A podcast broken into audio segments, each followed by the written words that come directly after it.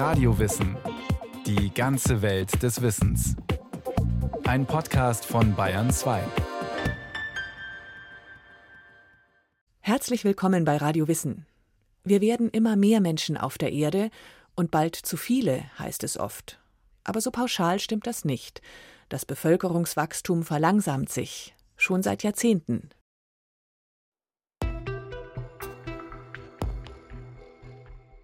Zum Zeitpunkt dieser Sendung leben über sieben Milliarden Menschen auf der Erde.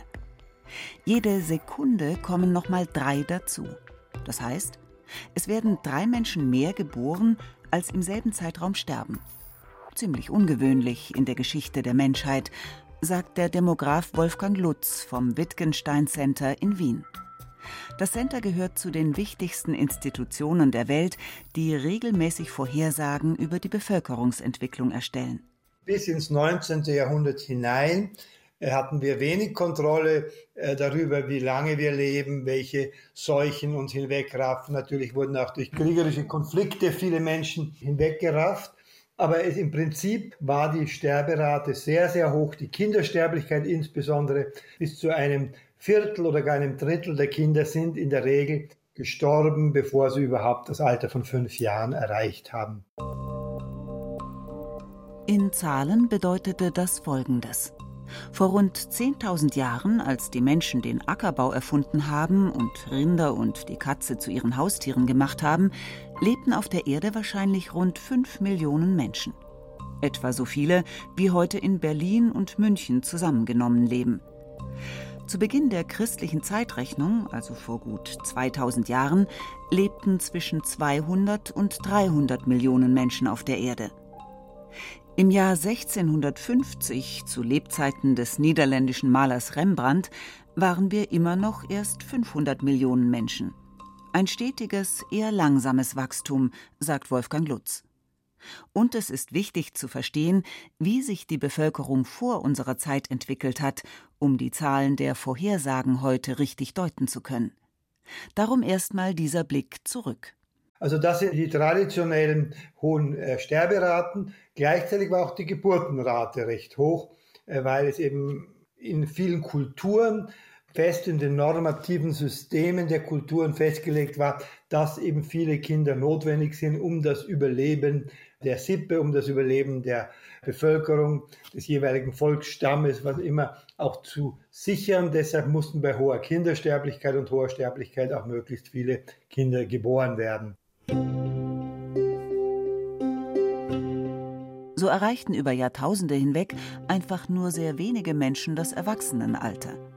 Und dann passierte das, was man heute demografischer Übergang nennt. Ein trockener Begriff für eine Entwicklung, die es so in der Geschichte der Menschheit noch nie gegeben hat und die unser Leben und Überleben auf diesem Planeten maßgeblich bestimmen sollte. Es begann damit, dass die Sterblichkeit der Menschen zurückging.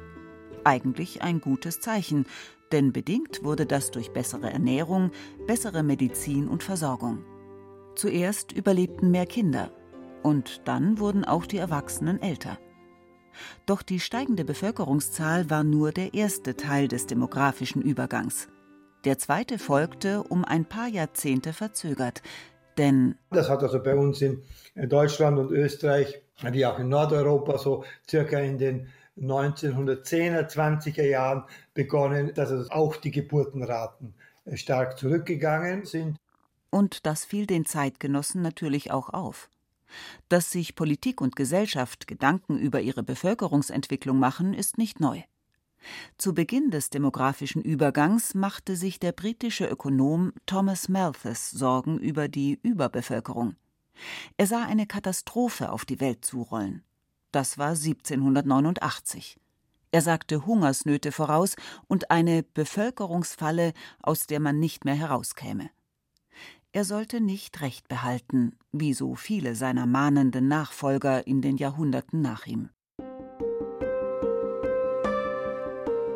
Warum nun dieser Blick auf die vor allem europäische Bevölkerungsgeschichte? Weil dieser demografische Übergang eine Vorhersagekraft in sich trägt, sagt Wolfgang Lutz. Der demografische Übergang beschreibt nicht nur einfach, was sich zu einem bestimmten historischen Zeitpunkt in Europa abgespielt hat, sondern er wiederholt sich, so oder so in einer sehr ähnlichen Art und Weise, auf der ganzen Welt. Heute.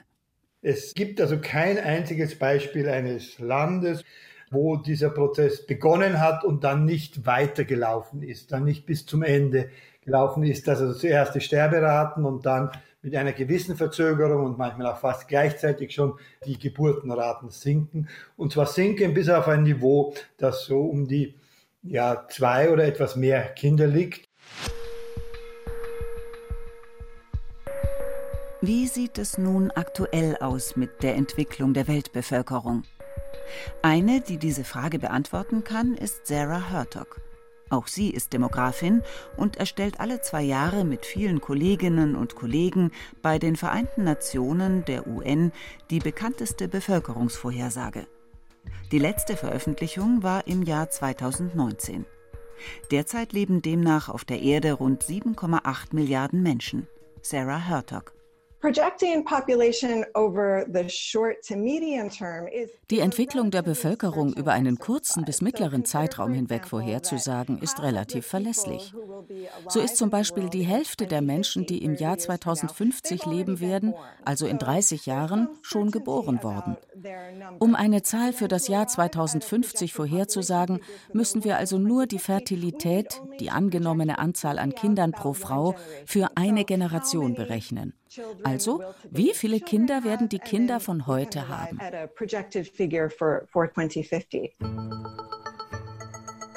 Nach der Rechnung kommt Sarah Hertog auf 9,7 Milliarden Menschen im Jahr 2050. Seit 1950 sammelt die UN viele Daten.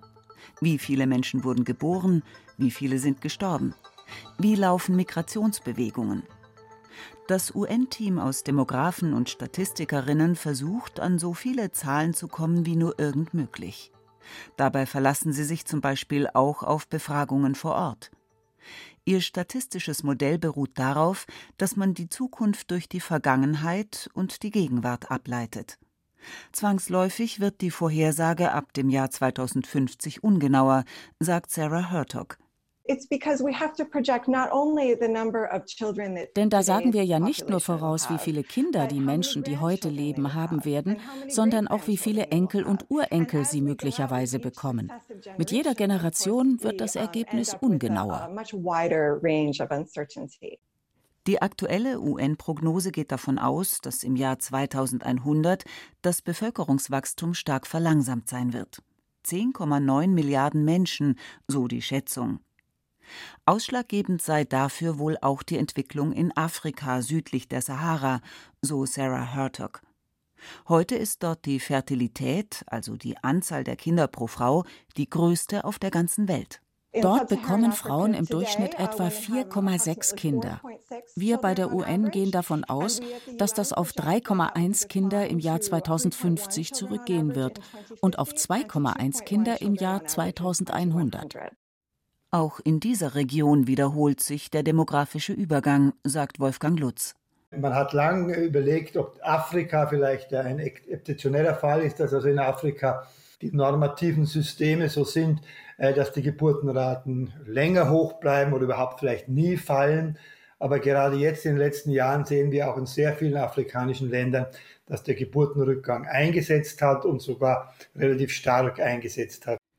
In manchen afrikanischen Ländern gibt es natürlich immer noch Frauen, die sechs, sieben oder mehr Kinder auf die Welt bringen, sagt Wolfgang Lutz. Aber gerade die Länder, die früher die höchsten Geburtenraten hatten, wie zum Beispiel Kenia und so, die sind jetzt auch schon unter vier Kinder pro Frau. Wenn der Übergang also erst einmal begonnen hat, lässt er sich nicht aufhalten. Stellt sich die Frage, durch welche Faktoren wird er bestimmt? Klar, der medizinische Fortschritt und der Zugang zu Verhütungsmitteln. Doch seit einigen Jahren wird deutlich, dass ein anderer Faktor entscheidend ist, nämlich die Stellung der Frau in einer Gesellschaft und ihrer Familie. Wolfgang Lutz. Und diese Stellung der Frau wird in erster Rolle durch die Bildung der Frau, auch schon durch die Basisbildung, dass sie lesen und schreiben kann, dass sie eben besser auf ihre eigenen Rechte schauen kann, bestimmt. Es herrscht ein wichtiger Zusammenhang zwischen Kinderwunsch und Bildung bei Frauen, vielleicht ausgelöst durch die Sorge um das eigene gesundheitliche Wohlbefinden, sagt Wolfgang Lutz. Schwanger zu sein und Kinder auf die Welt zu bringen, gehört bis heute zu den risikoreichsten Phasen im Leben einer Frau.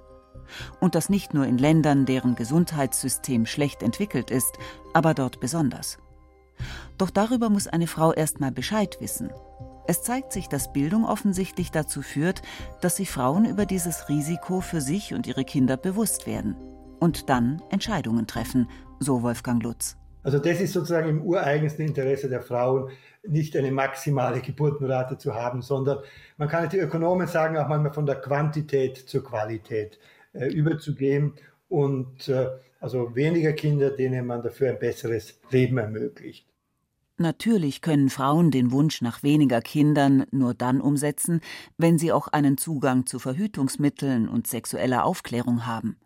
Ganz zu schweigen von medizinischer Versorgung, die ihre Gesundheit und die der Neugeborenen garantiert.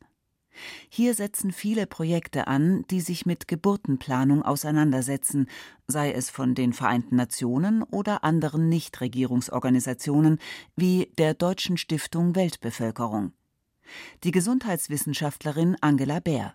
Es geht um die Einhaltung und den Schutz von Menschenrechten, wenn ich über sexuelle reproduktive Rechte spreche.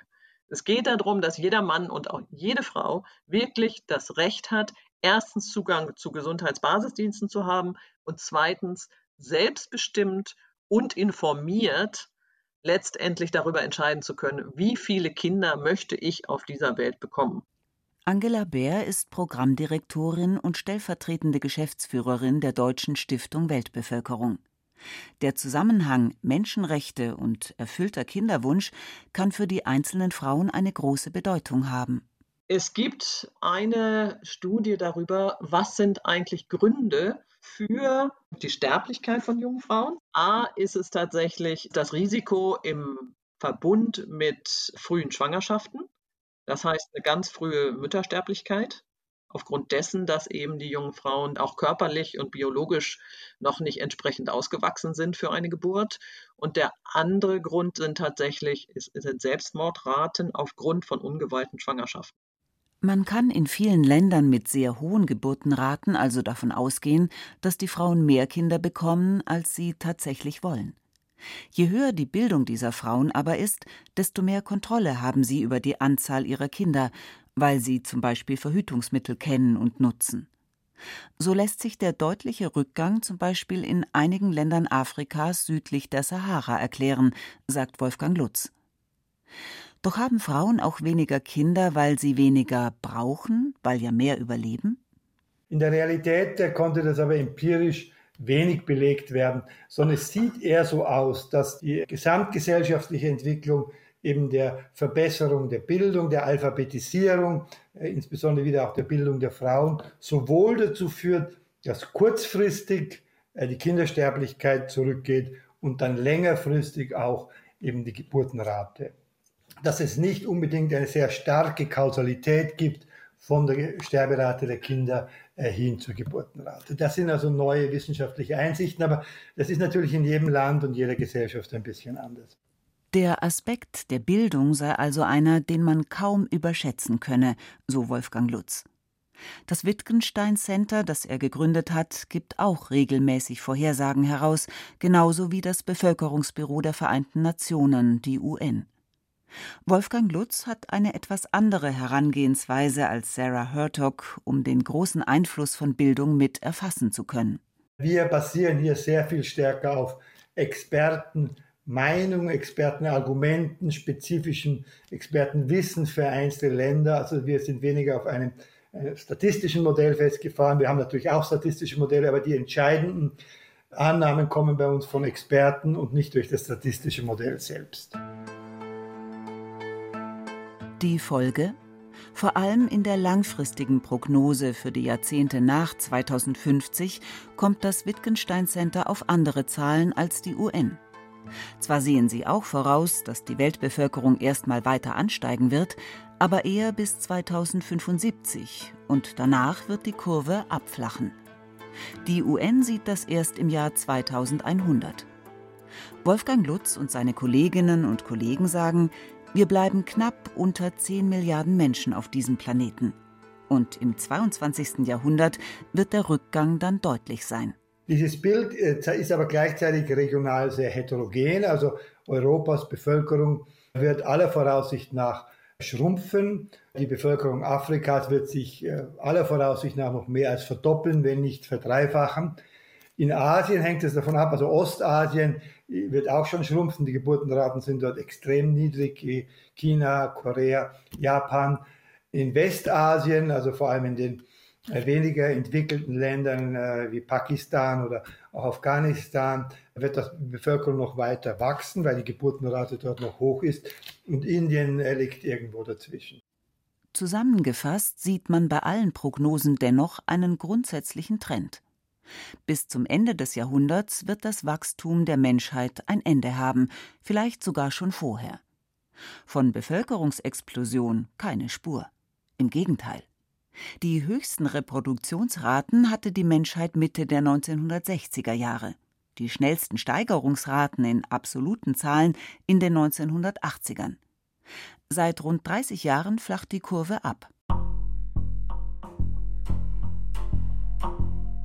Aber wer in den 1980er Jahren die politische Debatte um die Weltbevölkerung mitverfolgt hat, hat sie wahrscheinlich unter einem bedrohlichen Szenario wahrgenommen. Der US-Forscher und Biologe Paul Ralph Ehrlich hat bereits Ende der 60er Jahre den Begriff Bevölkerungsexplosion geprägt. Ganz in der Tradition des britischen Ökonomen Thomas Malthus Ende des 19. Jahrhunderts hat Ehrlich einen Kollaps der Nahrungsmittelversorgung vorhergesagt. Hunderte Millionen von Menschen seien vom Hungertod bedroht, warnte er. So viel Nahrung könne die Agrarindustrie nicht herstellen. Heute wissen wir, das ist so nicht eingetreten. Sarah Hertog von der UN. Dass diese Katastrophen nicht eingetroffen sind, spricht dafür, wie widerstandsfähig und anpassungsfähig wir Menschen sind. Wir haben die Art und Weise, wie wir Nahrungsmittel produzieren, verändert und können nun eine Weltbevölkerung ernähren, die Malthus und Ehrlich nicht für möglich gehalten hätten.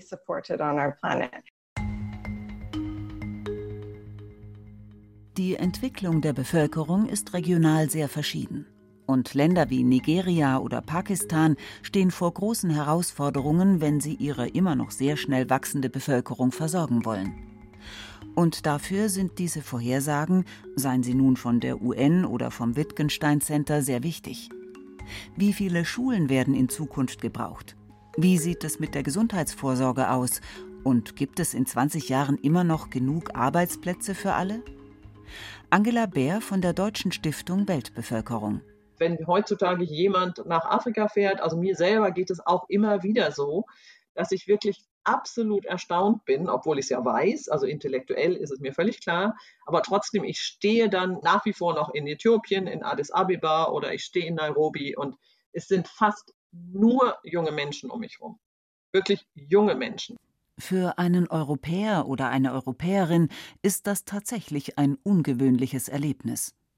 Erst wenn man eines dieser Länder besucht hat, fällt einem wieder auf, dass dort die Altersstruktur eine völlig andere ist als bei uns.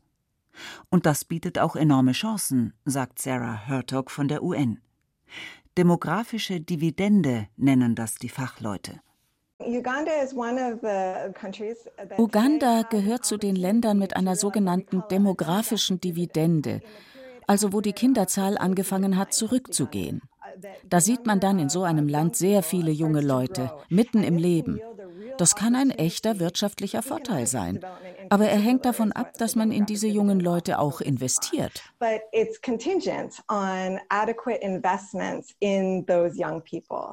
Viele Fortschritte sind in diesem Bereich in den letzten Jahrzehnten schon gemacht worden.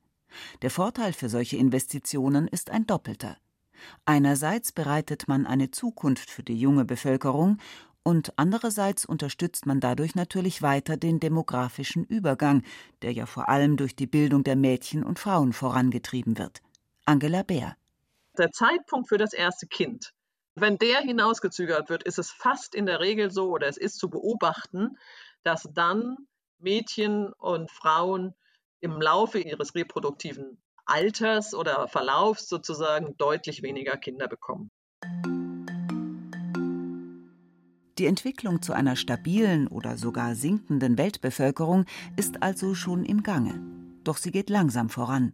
Es dauert, je nach Vorhersage, noch 40 bis 60 Jahre, bis es soweit ist. Ist das zu spät?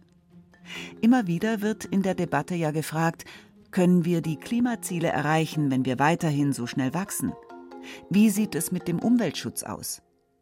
Sarah Hertog von der UN findet diese Frage in diesem Zusammenhang nicht zielführend. Einerseits, weil sich die Bevölkerung der Welt nicht so schnell verändern lässt, wie man sich das in diesem Fall wünschen würde. Zur Erinnerung, die Hälfte der Menschen, die im Jahr 2050 leben werden, sind heute schon geboren. Politische Entscheidungen werden kurzfristig kaum einen Einfluss auf die Entwicklung der Weltbevölkerung haben können. Und zweitens? Wir müssen aufpassen, dass wir uns von den Zahlen zur Weltbevölkerung nicht ablenken lassen. Wir müssen uns eher auf unsere Lebensweise konzentrieren, die nicht nachhaltig ist. Eine vielsagende Statistik dazu. Wir in den USA erzeugen 40 mal so viel Kohlendioxid pro Jahr und Einwohner wie Menschen in Nigeria.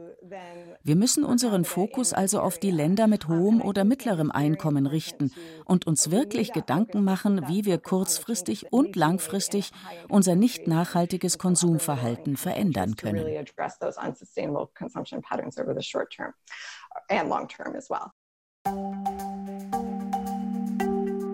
Sarah Hertog sagt, die Erde könnte sogar 20 Milliarden Menschen ernähren – aber nicht auf die Art und Weise, wie wir hier im globalen Norden leben. Und das bedeutet, vor allem wir in den reichen Ländern sind gefragt.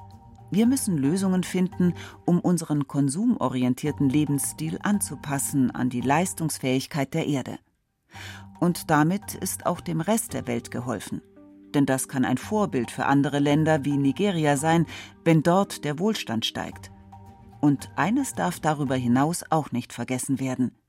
Eine stagnierende oder sogar schrumpfende Bevölkerung ist eine ebenso große Herausforderung für ein Land wie eine schnell steigende.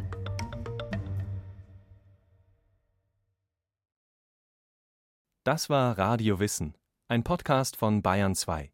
Autorin Yvonne Meyer. Es sprachen Rahel Contes und Beate Himmelstoß. Technik Monika Xenger. Regie Sabine Kienhöfer. Redaktion Matthias Eggert.